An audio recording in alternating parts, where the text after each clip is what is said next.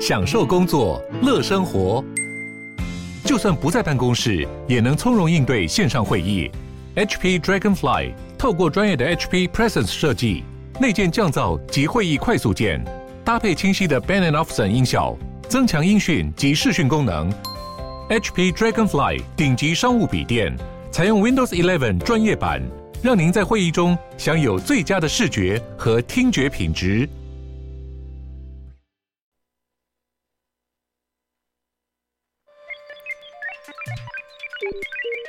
你在哪里？你在世界的哪里？台湾又在世界的哪里？男生看世界，带你掌握脉动，看清局势，找到相对位置，定位自己的坐标。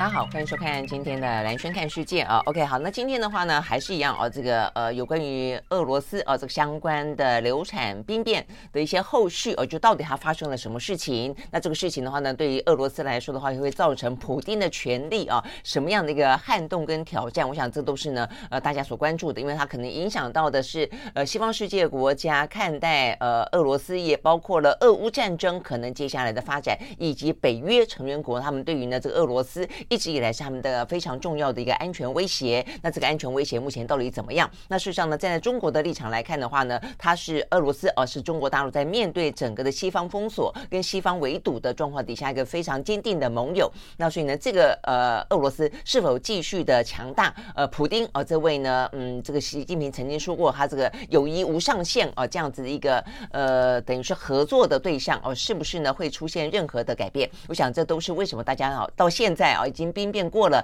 三四天了，还在高度关注，再去试图解析，呃，它可能会发生的影响，以及当时到底发生了什么事情。包括我们昨天还特别讲到，到底有株连多广哦。目前看起来的话呢，似乎只有瓦格纳集团以及普里戈金，但事实上只有这个样子吗？那所以这个部分的话呢，其实在今天有些后续的部分。那再来的话呢，美中之间啊、哦，我觉得这个目前看起来，就像我们一直强调的哦，他们这样子的一个呃战略性的对峙也好啊。这个对抗也好，即便呢现在逐渐的要恢复一些呢高层官员的往来啊，但是的话呢，有关于这个科技冷战部分啊，这个美国呢是完全没有松手的啊。所以呢，这个最新的消息，今天特别谈到的是，呃，有关于啊这个美国的 AI 晶片，呃，要让更低阶的哦也禁止出口给中国大陆这件事情，似乎呢越来越有谱了啊。那所以呢，这个消息一出来之后呢，包括呃 NVIDIA 啊，包括了这个 AMD 等等啊，甚至。连呃台积电的呃这个。ADR 在美国昨天的话都都应声啊这个下跌，那这个部分的话呢，也让啊这个美国的晶片大厂呃对美国政府啊采取一连串的禁令呢说出重话，他们认为呢，如果这样下去的话呢，其实美国的企业将会遭到相当程度的伤害啊。我想这两个是今天最主要的话题。好，但是在这个话题之前，有大概有三个我觉得比较值得来跟大家分享一下的一个比较算是即时性的新闻了哦。那这个新闻呃可能各具有有。一些重要性跟话题性啊。首先的话呢，大家可能会很关注，在过去一整个礼拜，我们也没有太多时间聊到啊，呃的部分是有关于泰坦号。那泰坦号的话呢，一直是在呢探索铁达尼呃这个沉船事件哦。大家呢，不管是冒险也好，好奇也好，对于海底的啊那么一趟啊这个神秘之旅也好，一直以来的话呢，都是啊这个。呃，带有相当的浪漫神秘色彩的，但是在过去这个礼拜啊，这个泰坦号突然之间，呃，当中的乘客啊，这个等于是等于泰坦号消失无踪，后来发现呢，事实上是在几秒钟之内瞬间内爆啊，这个事情呃引发了高度的关注。那今天最新消息是呢，他们已经打捞到了泰坦号这个潜水器了，而里面的话呢，当然啊是无人生还，但是重点在于说，他们已经发现了疑似人类的遗骸。那当初啊，这个在讲到说呢，时间一分一秒过去，到到最终啊，几乎是确认，呃，是发生了内爆，然后呢，呃，无人，呃，无人生还的状况底下，其实都有讲到说他们在里面啊，这样的急剧的高压的哦、啊，因为他们在海底的三千多公尺嘛，哦，那加上这个呃水压哦，所以呢，他们。就有描述到说，这个内爆发生之后，这人体的残骸还能够遗留多少啊？那但是呢，今天这个最新消息是，呃，载人的呃，就就是他们去打捞啊，这个泰坦号。那这个目前的话呢，美国的海岸巡呃防卫队哦，他们呢说，呃，专家已经打捞到了疑似啊这个人体的残骸，正在进行分析。OK，好，所以呢，这个是呃一个大家可能呃会想要知道哦，他们这个相关的后续。不过事实上，呃，这个呃悲剧已经发生了啦。哦，那所以我想这个事情可能对于类似这样的一个呃这个潜到地心也好，这个呃海海底也好呢，上到太空也好，各式各样的安全性这件事情，我想可能是更需要哦，更更值得大家关注的。因为现在的太空跟现在的深海已经不是像在过去啊，这个在科技没有那么。大爆发之前，呃，几乎是国家跟政府才能够去进行的，呃，这些活动。哦，现在更多、越来越多的民间公司拥有相当多的资金，然后的话呢，也非常的有活力的，呃，这个去进行探索。那包括。呃，这个太空探索，包括呢深海探索，但是呢，这个泰坦号很显然的哦，它虽然它这个泰坦号的创办人这一次呢也葬身海底哦，这也在这一次的内爆过程当中，他也是瞬间死亡哦，但是他自己现在负起非常大的责任了哦，因为我在过程当中都还蛮 follow 这件事情的哦，就发现说其实他这个安全是完全没有通过呃这个检核的哦，那呃，但是你说这些人啊花那么多的钱，我怎么愿意啊？那就是一种。冒险刺激，此生可能就那么一次啊！所以呢，我看过呃，有一个是非常资深的科技的啊，这个专家啊，曾经编剧啊，他曾经呢上过泰坦号。他说呢，有什么安全呃这个设施吗？他说唯一的一个安全设施就是教你怎么穿救生衣，就这样。哦，所以你你可能会非常的惊讶哦，就说要有这么昂贵的奢华的哦那样的一个呃很很有点像极限哦这样的一个神秘之旅，竟然哦这个安全这么的阳春哦也没有人抱怨哦，但是你听那个编剧讲，你就完完全可以理解、哦。他说呢，呃。他说呢，当你进到这个深海里面去啊，被这个神秘的事件所包覆的时候，你根本他说呢，这个小小的空间里面，除了啊这个呃安全设备很阳春之外，至少比方说呃可以上厕所啦，有提供一些餐饮啦。但他说呢，到底下之后，他说你根本会忘记想要上厕所，你根本连吃都。都不想浪费时间吃，根本就忘记要吃东西哦，所以你可以理解那样子一次的深海的探险，当然会满足很多哦，呃，有这种渴望跟这种向往的人哦，所以呢，对他来说，安全这件事情等于就是，呃。一开始的时候，你可能会担心，等到进去之后呢，你就完全忘记了。所以每一次都是一次赌命啊，感觉起来啊。那当你安全呃回到呃这个地面上的时候呢，这一场呢呃此生难忘的经验，可能呢占据了一切啊。所以安全也因此没有被呃关注到了哦。那我想这个部分真的是这一次是付出了非常惨痛的代价了啊。里面有非常顶尖的探险家，有这个英国的富豪，有这个巴基斯坦的富豪等等等。好，所以呢这个部分的话呢，呃是哦这个。泰坦号这个铁达尼呢是呃跨越了哦这个。近世纪以来哦，这个一直呃从来不会淡去的一个深海的灾难的传奇故事啊。那很多故事呢，就喂养了更多的呃好奇者啊。那但是这一次哦，看起来呢是用性命去换。好，所以呢这是第一个事情。那第二个事情的话呢，是巴黎。巴黎的话呢，竟然出现了一个啊这个杀警事件。这个状况的话呢，类似哦，因为像是美国呃，但是他们没有讲到说这一位少年哦，到底他是不是有色主义。总而言之。目前呢，巴黎因为警察杀害这位呢叫做 Neil 啊，这位十七岁的呃少年啊，那因此的话呢，目前巴黎呢发生暴动啊，所以呢，目前看起来呢，这个警方激怒了很多的民众啊，所以呢，这个民众呢到处的进行呢这个对于警方的呃攻击啊，跟这个警车的攻击啊，所以目前看起来的话呢，呃，这个状况呃还蛮蛮糟糕的哦，他们目前看起来说已经。光光在呃今天早上的讯息啊，等于是昨天晚上很多的媒体截稿之前，呃的讯息就已经有三十一个人遭到逮捕，二十个二十五名的警察受伤，四十辆汽车呢在暴动当中遭到焚毁啊，而且状况呢持续的在发生当中。那目前看起来的话呢，包括一些店家，包括公车站等等啊，都被破坏。好，那为什么呢？这会引发呢呃这个民众这么大的愤怒呢？因为这位呢年轻人啊，这个叫 Neil 的年轻人。人，嗯，他是坐在车子上面啊，那呃，等于是警察要前往盘查，那他拒绝盘查，但是拒绝盘查也就罢了哦。这个警察呢，呃，这个因为有画面哦，有这个监视录影录影带，看到画，呃，这个警察呢就朝着车子里面开枪啊，直接朝里面开枪。那所以的话呢，呃，这位少呃少年了啊，这个就遭警察开枪致死啊。那 OK，那呃，整个的呃车子哦，因为他是驾驶人嘛，哦，所以呢，车子也因此的话呢就撞毁哦，所以里面的还有别的乘客哦，啊，所以呢，这乘客目前看起来受伤啊，但是状况怎么样啊？目前呢正在还原当中。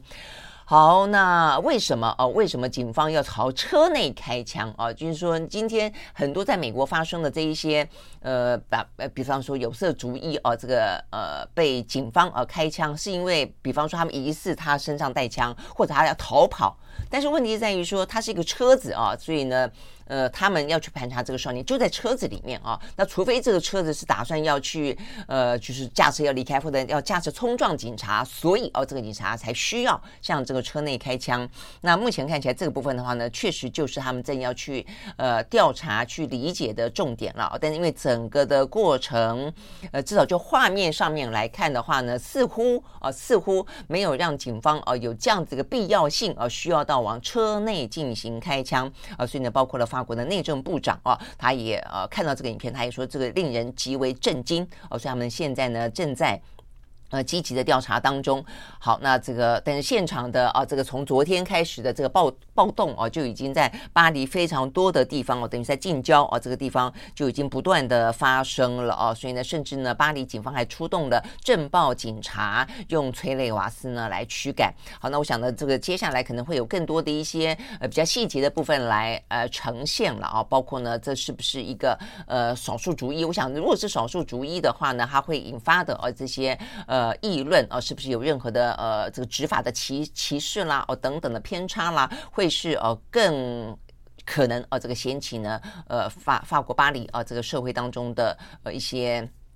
呃，波兰了啊，因为事实上很多国家，尤其这些先进国家的首都，都是呢，呃，平常成平的时候呢，都是非常大的一个呃这个族群的大熔炉。但是呢，通常来说，也就是隐藏了很多的一些呃，在这个嗯族裔之间的不平等，在阶级之中的不平等等等的哦一些呢呃潜藏的问题存在了啊。OK，好，所以呢，就是发生在目前呢巴黎的暴动啊，因为呢警方呢开枪啊射杀了一位呢。少年啊，十七岁的少年，好，那就是呃，我们看看到这个巴黎的事情。那再来一个的话呢，是美国在沙乌地阿拉伯呃这个地方啊，这个叫做吉达的办事处啊，突然之间也遭到开枪。啊，所以呢，有枪手啊，这个针对美国这个领事馆呢进行枪击。目前看起来的话呢，造成了一名呢安全部队的成员以及那名枪手啊都死亡。好，所以呢，目前看起来呢，这个美国使馆啊已经封锁当中了。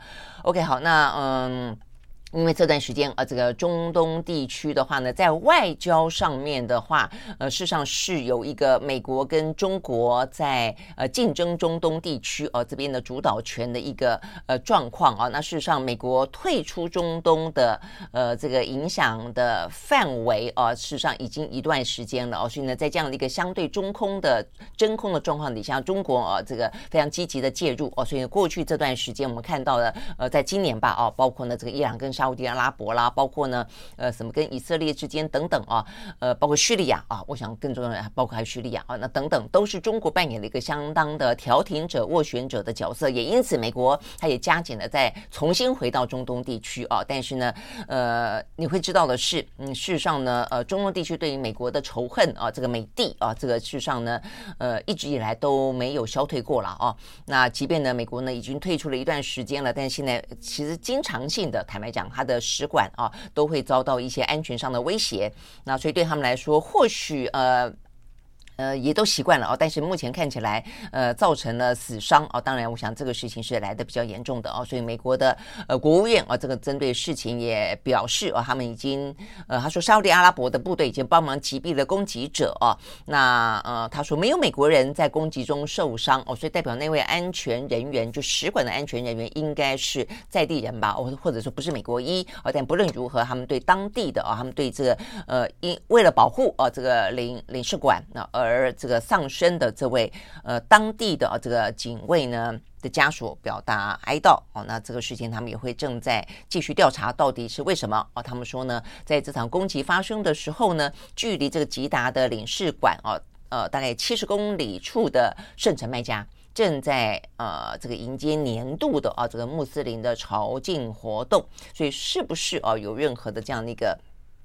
呃，什么样子的一个因素引发？我觉得他们还在了解当中了哦。OK，好，所以呢，这是一个呃，来自于呢，呃，这个。美国在沙乌地阿拉伯的领事馆的意外，OK，好，所以呢，这个我们刚刚讲到了啊，这个一个泰坦号，一个呢巴黎的暴动，一个呢美国在沙乌地阿拉伯哦，这个遭到安全威胁，这几个呢在今天啊看起来比较呃算是比较单一事件啊，但是呢其实也还反映出哦一些事情。好，那接下来就我们刚刚讲到了两大哦这个新闻，这两大新闻就一直是一个地缘政治当中啊最大的风险，而且正在发生中的。好，一个呢就是我们刚刚讲到的呃这个。这几天等于是呃占据了啊这个所有的国际新闻的呃焦点的，就是俄罗斯的兵变。好，那这个最新消息的话呢，呃是来自于呢两个啊，这个一个是呢《华尔街日报》，一个呢是《纽约时报》。那各自的话呢，他们就哇哇哇嘛啊，这个披露了一些呢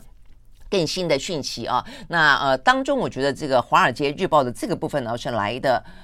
呃，OK，不是这个是嗯，《纽约时报》啊、这个《纽约时报》报道这个部分的话呢，现在有一个最清楚的后续，那就是呢，《纽约时报》报道说，呃，事实上呢，在上个周末所发生的兵变，不只是呃普里格金一个人啊、等于是瓦呃瓦格纳集团的军头一个人所为。他说，事实上，呃，在俄罗斯啊、这个军中当中有所谓的“末日将军”之称的前驻乌克兰最高指挥官苏洛维金，他可能是。之前知道这件事情，那这个人他的重要性在于，我们先前在分析的时候告诉过大家，说对于普里格金来说，他为什么他觉得，呃，这个普京似乎站在他的对立面，他支持的是一个肖伊古，是因为呢，除了肖伊古哦对他的种种行为之外，也还包括了这一位呢，呃，苏洛维金，呃，原本是呢乌克兰的，就是呃普丁所指派的。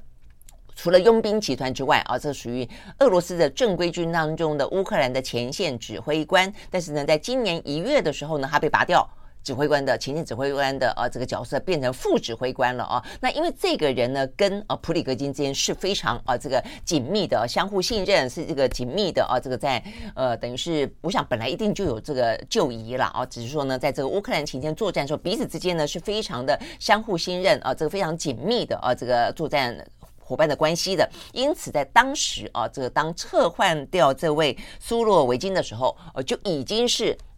对普里格格金来说，是一个他认为普丁不信任他也好，或者说呢，呃，这个呃苏联呃苏俄呃俄罗斯俄罗斯的呃军方高层似乎呢越来越背离哦、跟这个佣兵集团之间的关系也好，所以这个人的呃这个角色被撤换啊、呃，就是他的职位被撤换这件事情是啊、呃，这个当中本来就扮演一个角色的了。OK，好，那所以在在纽约时报的报道当中讲到的是说，这个被撤换的人，他应也看起来就是他他。就知道了，呃，他本来就知道哦，这普里戈金这样子一个兵变的讯息。那至于是否有协助策划这次兵变啊，这个《纽约时报》说他们目前还没有掌握到最确切呃最确切的消息。好，但是呢，后续呢消息来了啊，这个最新消息是呢，俄罗斯啊方面的话呢，已经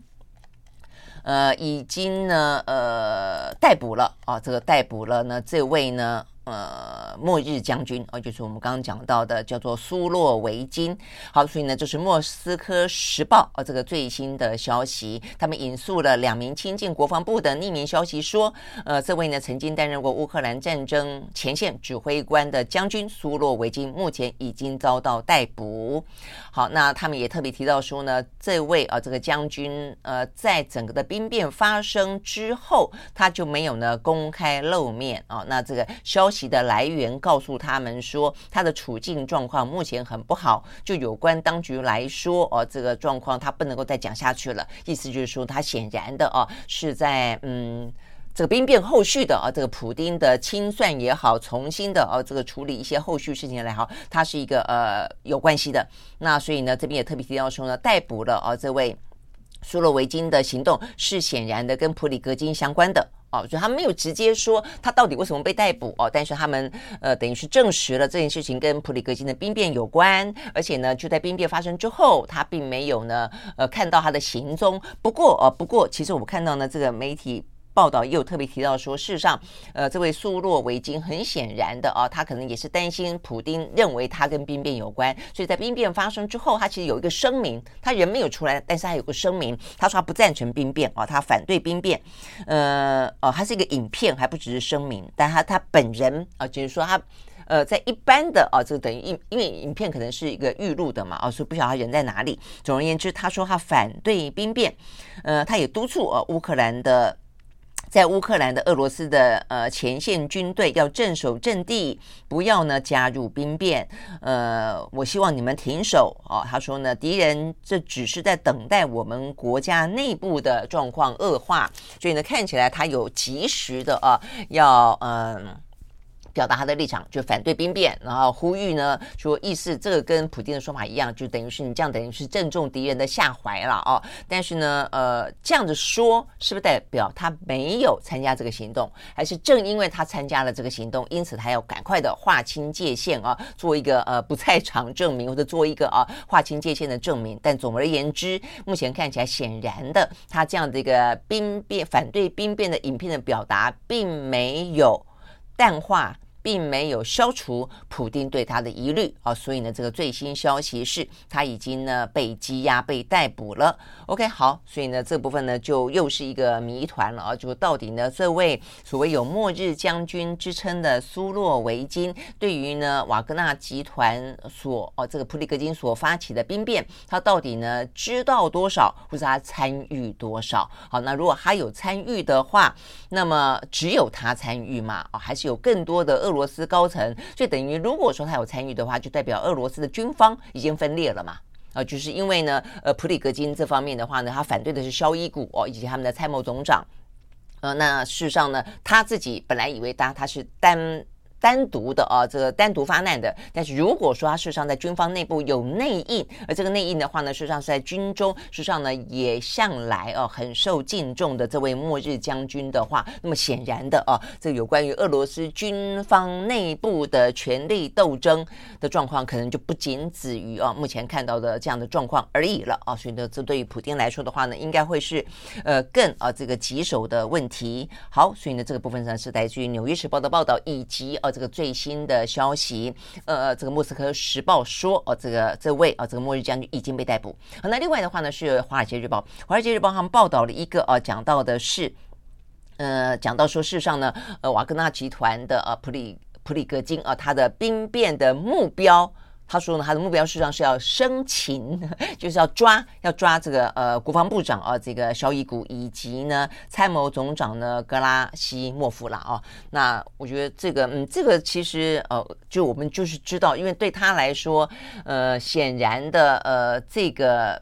事实是没有嘛，还没有，还没有抓到这两个人嘛啊。不过当然，他们当中有更进一步的报道啦，就是说这个事情似乎呢，呃，他这个行动也已经被呃这个。俄罗斯的安全局呢所掌握住了，所以呢已经把这个消息告诉了这个肖伊古，让肖伊古跟这个参谋总长呢都先有了一些呢准备啊，等于是就是逃离了哦等等哦，就是让呢这个普里戈金没有办法哦这个呃做到他们想要生擒这两个人哦，但是整个事情因为曝光了哦，所以也逼得普里戈金呢他必须要提前行动哦，也因此这个提前行动显得仓促，这个因为仓促的关系，也因此呢并没有十足的把握，导致最终。的流产病变大概是这个意思了哦。好，那嗯，如果说呃，依照《华尔街日报》的说法啊，就是说俄罗斯的安全局也掌握了状况了，而且呢也通知了这个萧伊古，所以很显然的，就是对普丁来说，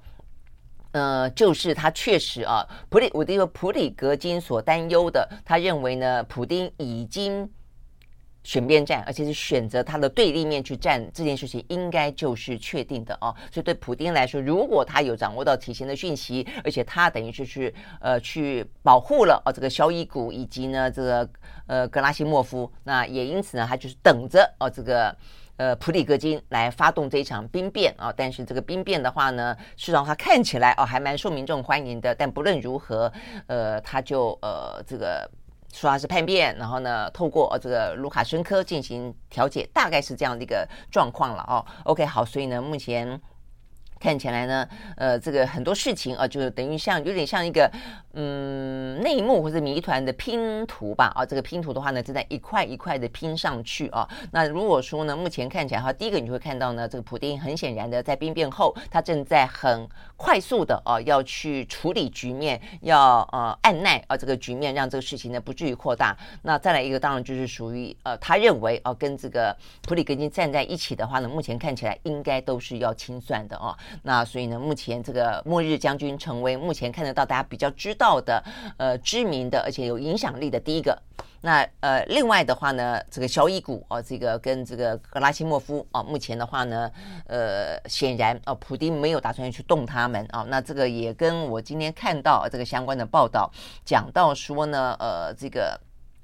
就了解啊，这个俄罗斯军方了解啊，这个普丁决策风格的人说啊，这个就是说，在这个现在这个时间点上，呃，普丁绝对不可能去策换啊，这个军方的高层的人士去如呃去如了啊，这个普里戈金的意了啊，所以跟我昨天分析是一样的，就是说他今天就算要动啊，他绝对不会在这个当下动，因为的等于是你来。以这个来要挟我，你兵谏，那我顺了你的意，就代表我对你低头了嘛。所以这显然不会是普丁会会呃这样子做的啦哦。好，但是不论如何，这反映出来的是呃这个一个是普丁，我们刚刚讲到，他现在正在做一个呃很迅速的一个危机处理跟这个权力的。呃，这个裂缝哦，他可能必须要去填补哦，弥补它。但是啊，另一个方面就是说，到底军方啊，这个俄罗斯的军方啊，目前看起来这样的一个斗争啊，有多激烈？呃，是只有这些人吗？还是有更多人参与？那事实上呢，是不是也只有军方？或者说，这个军方的撼动会让其他部分本来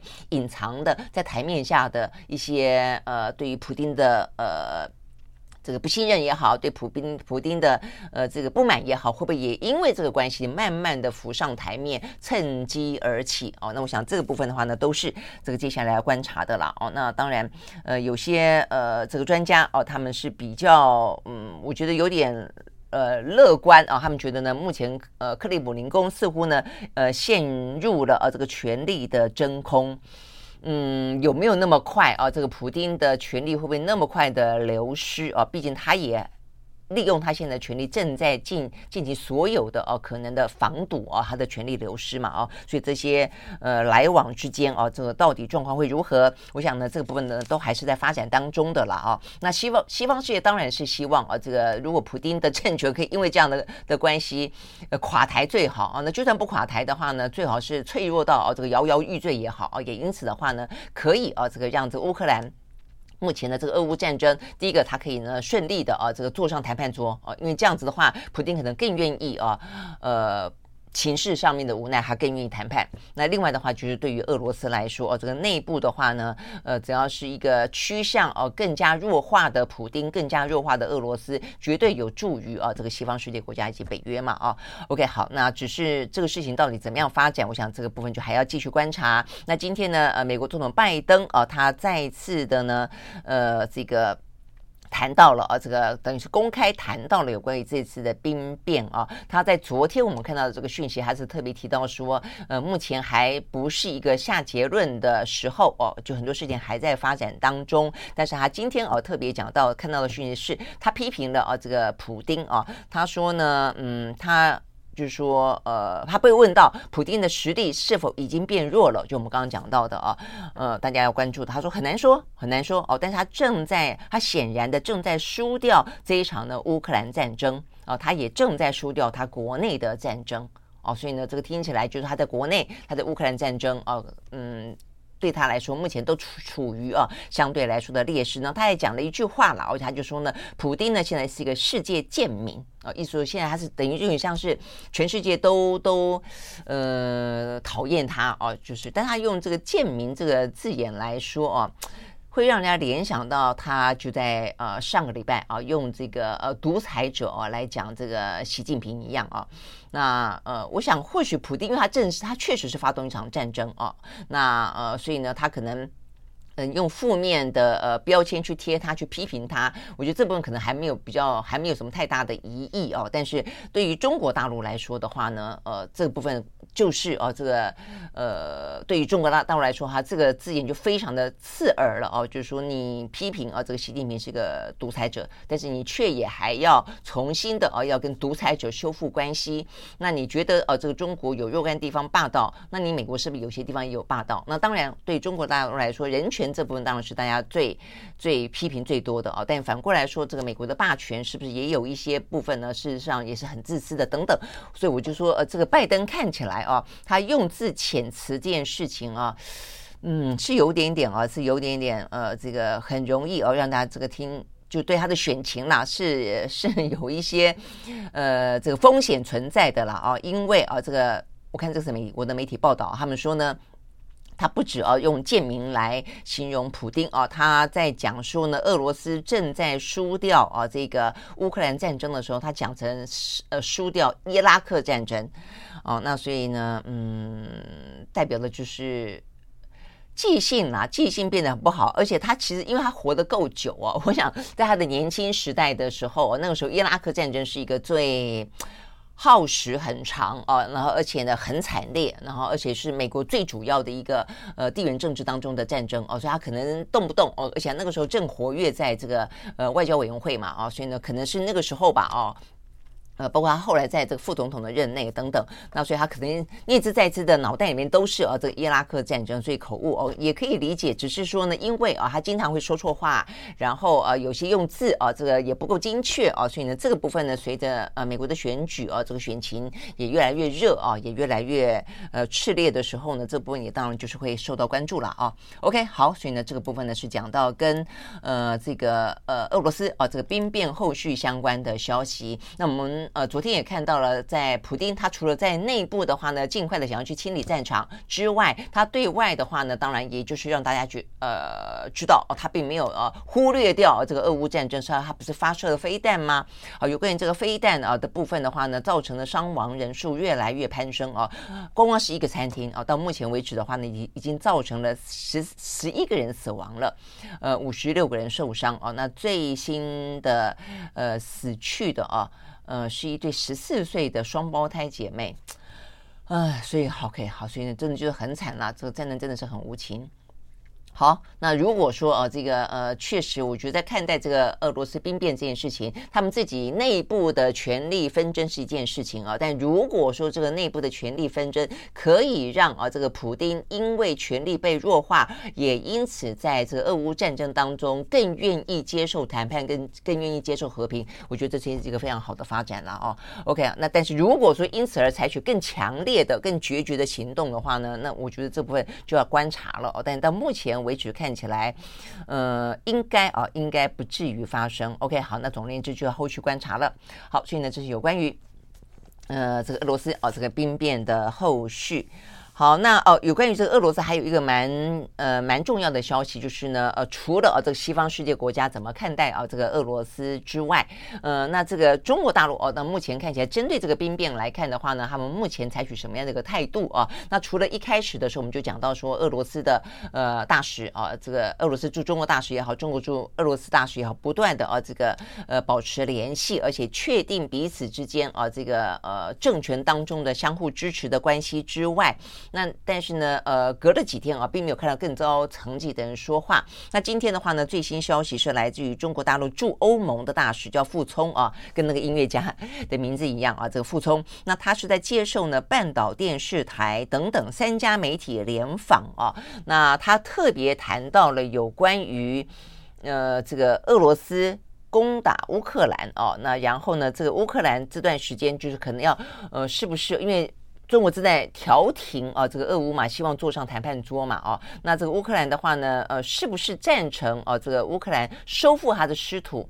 我觉得这个事情比较有意思的地方在于说，当然第一个你要看他们达到什么程度，乌克兰有没有能耐啊，这个收复失土了哦。那再一个的话呢，就是如果可以的话，那呃。打到这个程度的话，那中国会站在谁那边？我想他要回答的是这个问题，就是他会站在谁那边。那所以呢，傅聪的回答意思是说，因为过去来看的话呢，他如果站在俄罗斯那边的话，他可能会。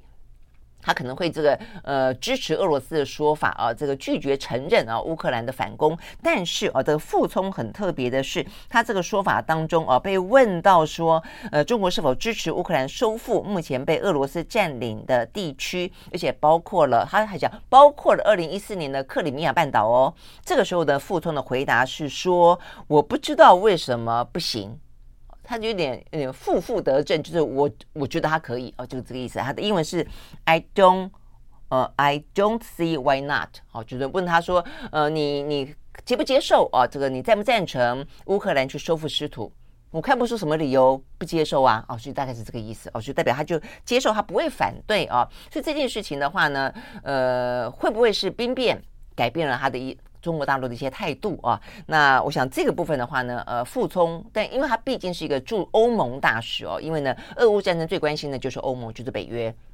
觉得他这个话呢，没有背后的一些呃更高的哦这些想法的话，他应该也不敢讲哦，所以呢，而且这个事情是在兵变过后而说出来的，呃，OK，所以呢，这个部分是不是代表的是呃俄乌战争之间啊，可能更倾向于呃，等于是中。俄罗斯应该是有更多的一些弱化的迹象，更倾向于可以呃坐上谈判桌，而且在倾向坐上谈判桌的时候，很可能乌克兰可以重新拿回所有的领土，就是不排除有这样的一个状况了。这是呃傅聪这一次的回答当中让大家觉得比较特别的地方。好，那当然，我觉得另外一个呃比较值得我们台湾来注意的地方，就是我记得在乌俄乌战争一开始爆发的时候啊，呃中国大陆所采取的态度，我就说它中间有一些矛盾的地方。因为它这个矛盾地方在于说，如果因为他今天支持乌克兰收复所有的失土，他的说法是说，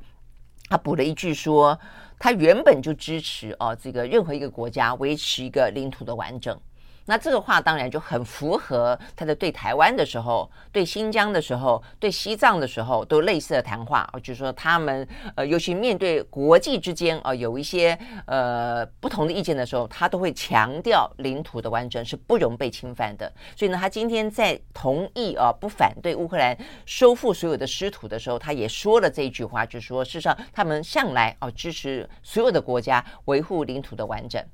但是他在一开始俄乌战争爆发之后，他支持俄罗斯对于乌克兰的侵略的时候。那不是俄罗斯在破坏另外一个国家的领土完整吗？那为什么中国会去支持俄罗斯呢？哦，所以我那时候就说，其实对中国来说，呃，就是如果你真的要去深究的话啦，哦，他这个呃立场基本上是矛盾的，是矛盾的。一方面就很不利于哦，他在其他的部分主张哦，他要维护领土的完整啊，因为你今天去主张一个国家会去可以去侵犯一个国家，去窃取另外一个国家的领土，呃，所以呢，你支持了俄罗斯，代表你你。你等于是放任啊，这个乌克兰的领土被侵犯。那如果有一天你的领土有了什么样的缺失，你还要说你呃要批评人家，就没有就没有什么太多的一个正当的理由，就基础就就不够呃这个顽固了呃坚固了啦啊。好，但是总而言之啊，这个呃对于呃。中国大陆来说，它是维持那样的一个支持俄罗斯，然后在其他部分保持模糊、保持中立的方式啊，这个度过了这一年。但是到了最后啊，这次今天我们看到的这个中国大陆驻欧盟大使傅聪这个谈话，等于让他的话回到了一个就中国来说比较完整的一个逻辑了啦，然后就比较没有一个自相矛盾的地方了，就是他支持呃乌克兰啊，就取回啊，如果还有能力的话，取回他的啊这个失土啊，因为。一个国家的领土应该要完整。OK，好，那所以呢，这个部分如果当他更没有一些矛盾之处的话，他就更可以对台湾做主张，对新疆做主张，对西西藏做主张哦。所以呢，站在中国的立场是这个样子。那当然，台湾有台湾自己的主张了哦。OK，好，所以呢，这个部分的话呢，是有关于俄罗斯兵变啊这个相关的后续。好，那再一个呢，我们就要讲到有关于中美之间了啊。那这个中美之间的话呢，呃，看起来啊，这个虽然。有关于啊这个呃布林肯啦，哦耶伦啦，哦这个耶伦是即将不晓得，目前还没有看到中方啊有进一步的消息。呃，过去这段时间目前都是这个样子啊，都是美方不断的放出消息啊，说布林肯想要访问中国大陆，布林肯可能会见到呃这个习近平。那接下来就是呃耶伦可能要访问中国大陆啊，耶伦可能会见到谁？但是中方都是很慢很慢啊才回应啊，而且每次。多半回应啊，飞到呢呃最后确定之前，他都说我没有什么更多的消息要告诉你啊。那目前看起来的话呢，也还是都是呢呃美国方面单方面的表达叶伦要访问。好，但是呢就在叶伦要访问的时候，我们不是有提到说美国呢正在啊这个重新评估他这个行政的命令是不是呢要把呢这个 AI 相关的晶片对于中国的输出这个部分的话再扩大范围吗？好，那这个最新消息目前看到的啊呃。虽然这个行政命令还没有到最终公布哦，但是呢，呃，这个媒体报道啊，就是说都是知情人人士透露了哦，呃，似乎哦这样的一个决策呢是越来越清晰的了哦，说美国呢正在考虑紧缩对于中国大陆的人工晶呃这个 AI 晶片的出口管制，打算要禁止呢。辉达，也就是 NVIDIA，还有超微哦，就是 AMD 这两个晶片业者呢，在没有经过许可的状况底下呢，出出口呢任何的晶片给中国大陆，而且他们包括说他们要降规纳管，意思就是说呢，当初呃美国管控的是 NVIDIA 的 A 一百，哦说它是高阶，那所以呢呃这个。NVIDIA 就特别生产了一个 N A 八百给中国，是一个比较低阶的，但这一次的话呢，很可能会直接的降规到 A 八百呢，也禁止出口。OK，好，那这个消息出来之后，因为这个是呃《华尔街日报》哦，跟这个呃《金融时报》都有类似这样的一个消息啊。那所以呢，这个消息一出来之后的话呢，在今天我们看到的啊，这个呃美股啊，美股的早盘的时候呢，包括 NVIDIA 呢就重挫，应声重挫了百分之四。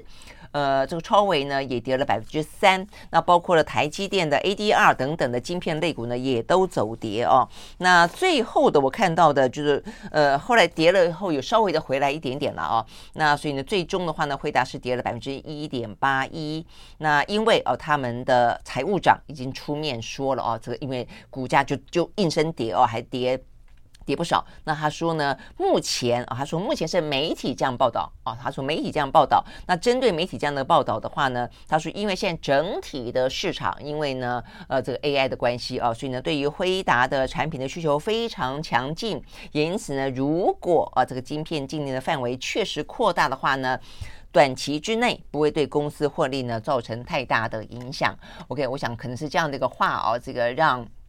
呃，这个 NVIDIA 的呃股价啊，从大跌百分之四哦，说后来稍微的回来了啊啊，但是啊，事实上呢，它虽然说短短期不会啊不会呃有太大影响，但是长期呢，好，我想这段话可能很重要。他说，长期来看的话呢，可能会导致美国的产业永远失去在这个世界呢最大市场，也就是中国大陆的竞争以及追逐龙头的机会。OK，好，所以呢，这个话呢，其实坦白讲讲的蛮白的哦，话也讲的蛮重。的也还蛮像，也就是呼应了先前黄仁勋，也就是 NVIDIA 啊，他的创办人跟执行长，呃，他在接受《金融时报》访问的时候，他就曾经讲到过哦，有关于这段时间以来哦，这个美国对于中国的呃这个科技冷战啊这件事情，他讲到说，呃，就是要不要脱钩嘛，哦，要不要去风险化这件事情的时候，他特别提到的就是中国大陆的这个市场是无可取代的哦。他在讲到那段话的时候，他还讲到说，台湾或许还可以啊，有什么样的调整啊，但是中国这个。市场哦是无可取代的，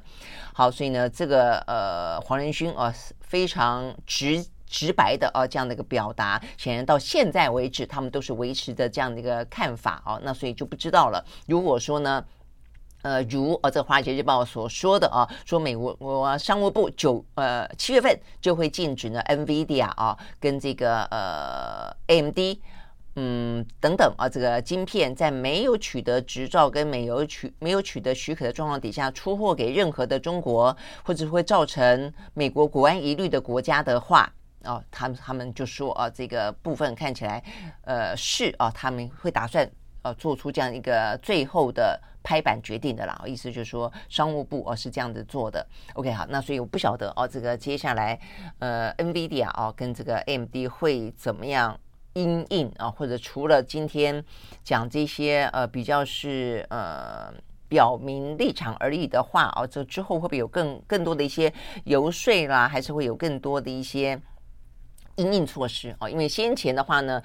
不给呃不让出口 A 一百，所以因此呢有 A 八百。那今天如果连 A 八百都不行的话，有没有还有没有别的哦可能的应应措施？我觉得接下来哦可能就还蛮值得去看的哦。但你也可以回过来头来看了哦。就呃产业面来说的话呢，呃当然这个美商哦会相当程度的受到一些影响。那但是对台厂来说的话呢，应该啊会有一些短期之间的受惠哦，就对台湾来说很可能可以有一些单。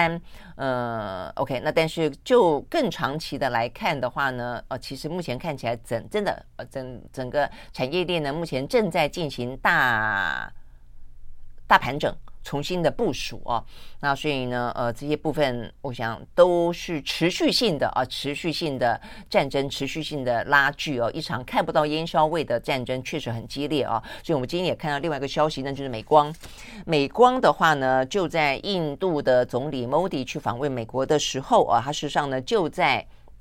呃，这个呃，Modi 去见美国很多龙头啊，这个企业之列，当下呢就有曾经说过呢，美国应该会在印度投资啊，这个晶片厂。那目前的话呢，看到这个最新消息是，他们已经啊，这个确认了这件事情啊。那所以呢，呃，在昨天正式跟印度政府签订了合作备忘录哦，所以要盖一座新的晶片厂跟。晶片组装跟测试厂啊，这是呢美光在印度的第一座工厂。好，所以呢现在呃美国很多公司就是召唤呃台商。呃，韩商啊、去美国。那另外的话呢，他们自己也要去分散他们的产业链嘛，啊，所以我们也上个礼拜跟大家聊到了台湾，除了去，基本上有四块产业链了啦。有些留在中国大陆啊，因为中国还是有一些比较低阶的啊，目前不会受到美国的惩罚的，那还是会有。那再一个的话，都就是东南亚啊，东协就是从中国移转到啊这个东南亚的部分。再来的话呢，就是到美国哦，在美国很贵哦，所以呢，有些就到了。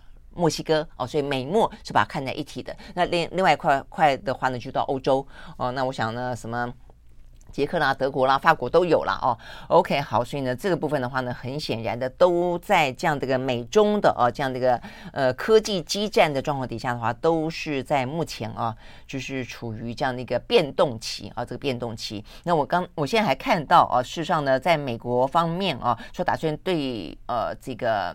一些 AI 晶片寄出鉴定之外，他们现在呢也还说，不只是哦，这个对于 AI 要呃这个基。晶片技术禁令，他说美国政府也考虑要限制企业向中国的 AI 公司出租云端服务啊，连云端服务都可能要限制啊。那这样子的话呢，可能会影响到的哦，会更多了哦。像嗯很多都有提供云端嘛，非常大的，比方说什么嗯，Amazon 啦，呃，微软啦，呃，这个 IBM 啦，都是哦，这个做了非常重要的哦，这个云端服务的哦。那会不会因此而受到影响？好，我想这一部分的话呢，都会看得到啊，这个。美国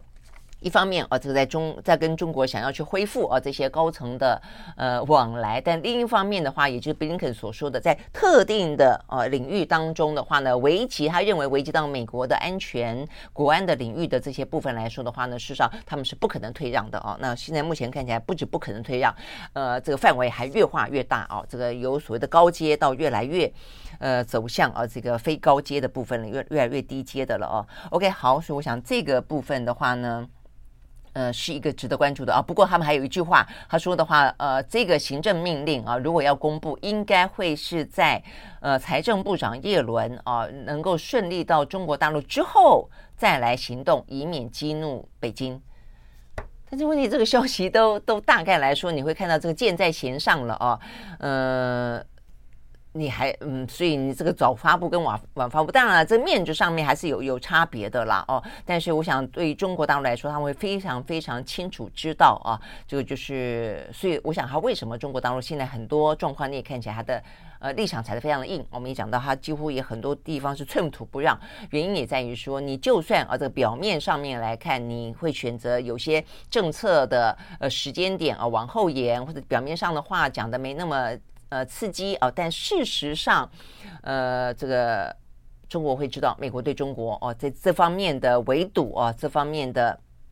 呃，限缩哦，跟撤走是不会退缩的啦哦。那我想这个部分的话呢，所以双方哦，这就我们在讲到为什么中美双方啊，呃，这个部分的对抗啊，有一个更长期、更结构性的呃。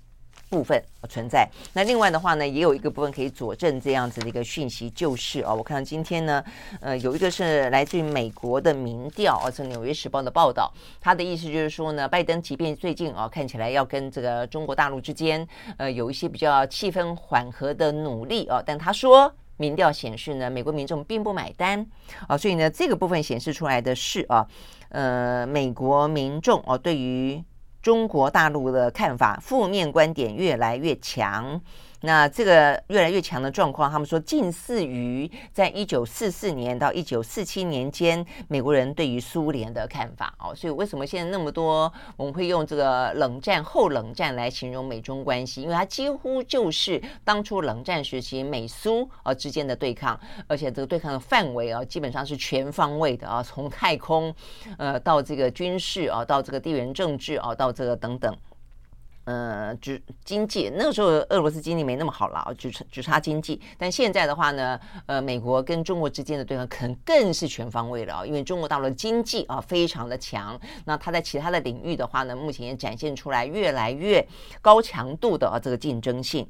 竞争能力了啊，所以呢，即便啊，这个习近平最新的说法是说，他已经不是讲太平洋很大容得下，他说地球很大啊，这个容得下呢，呃，中美之间，所以这个话里面会听得出来，这也代表了中国大陆的企图心，它是布局全球的啊，他没有说要只要当一个区域强权，说在太平洋而已啊，他是作为一个呃大国，他自我的期许啊是非常的高的啊，他是放眼全球的啊，所以意思就是说，在全球当中，我中国有中国的发展，你。美国有美国的发展哦，所以应该要照理说可以容得下这两个强权才是啊，但是显然的，呃，美国不这样的觉得哦，而且呢，目前看起来。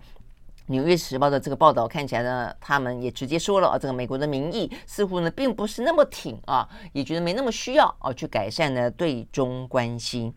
好，所以我觉得这是一个呃比较大的隐忧的部分啊，就是说呢，政权有政权呃的政治当中的盘算跟权力当中的拉锯，但是就民众来说的话呢，其实照理说应该啊，就是都是啊非常的呃多交流总是都都好的了啊，但是呢，最近这些年。尤其是美国，我就看很明显哦，从这个川普啊这个当选之后，民粹抬头，然后呢，对他来说反中是一个非常重要的一个诉求哦，这等于说要抢回铁饭晚嘛哦，那也因此呢，整个的呃美国到现在一路走了哦这个。呃，好几年啊，所以连拜登本来比较有中的啊，上了台之后都不敢啊过度的啊这个呃放松对于中国的这些呃外交上的、军事上的、科技上的啊这些呃掣肘跟围堵，你就会知道啊这个部分其实当一个民粹的领导人去煽动起了民意之后，而民意开始啊出现了一些转变之后啊，其实它会影响到接下来的呃这个领导人他的一个政策的。选择性的哦，因为当民众不这样讲的话，你即便是一个呃外交主义者，你也很难哦完全去因民意之风了哦。那尤其是这一次的美国选举，如果又是川普回来选的话，那么呃这个部分其实对于呃拜登来说的话。就会有更多必须要去拿捏的地方哦，所以我那时候就觉得拜登在讲独裁者，我不认为他是口误哦，我觉得他是故意的哦，就是说他必须还是就一方面跟中国大陆进行恢复啊，这个希望能缓和气氛，显示出来他有能力去管理啊这个美中关系，甚至透过美中关系去管理台湾关系。但是的话呢，他还必须要去呈现一个他还是反中哦，就是说要去嗯。等于是至少让鹰派的人不要认为他是一个弱鸡嘛，哦，大概还是有这样的一个呃需要了哦，所以他呃讲完啊，这个独独裁者还讲了这个呃普丁是贱民，我想这都是有一些他的政治语言当中的。呃，思考所在的啦，哦，OK，好，所以呢，这个是我们讲到的美中之间哦，所以讲到美中之间的话呢，最后回到台湾啊，台湾的话呢，显然的啊，这个在全球的看法当中都已经是非常非常清楚的啊，这个台湾就是目前地缘政治当中最紧张的一块啊，所以呢，目前呃，我觉得这个活动还不错啊，这由联合报所主办的啊，这叫做二零二三世界新闻媒体年会啊，这个昨天呢，呃，由台湾当东道主啊，举行这场年会。那当初在看这个年会即将要举办的时候，我就在想说，为什么大家都会那么的响应啊。因为台湾已经不是过去的台湾了啊，这个台湾呢，在近些年来，尤其在媒体的眼中，嗯，是新闻热点啊，所以呢，我们看到我们迎来了非常多的啊，这个国际间重要的啊，这个媒体的领袖啊，包括《纽约时报》的总编辑，呃，包括了这个二零二一年才拿到诺贝尔和平奖的这个呃菲律宾的一位呢媒体人啊，那所以他们都来参加。那 OK，在这样的一场峰会啊，这个昨天开幕，呃，蔡英文也到了，然后呢，呃，《纽约时报》呃，那显然的他们是有。接受访问还是说有致辞吧？啊，他们就讲到说，台湾目前的话呢是全世界啊这个大家的焦点所在，呃，所以啊在这样的一个国际紧张的气氛底下呢，那么多的。呃，新闻媒体的负责人愿意来台湾参加，不远千里而来，就彰显着年会哦，对于呢民主跟新闻自由的支持，以及对于台湾呃这个地方的关注啦哦。那但是《纽约时报》的总编辑是这样讲的哦，他认为虽然现在呢中美之间呃看起来呢有点点缓和，但是他认为呢美中的紧张局势还是令人担忧的信号，而当中台湾情势是美中关系当中另外一个的。最紧张的地方，OK，好，所以呢，我们知道在地缘政治当中，全球怎么看待我们了哦，所以我们也因此会知道呢，这一场的台湾的总统大选呢有多么的重要。好，时间到了，明天同一时间我们再会，拜拜。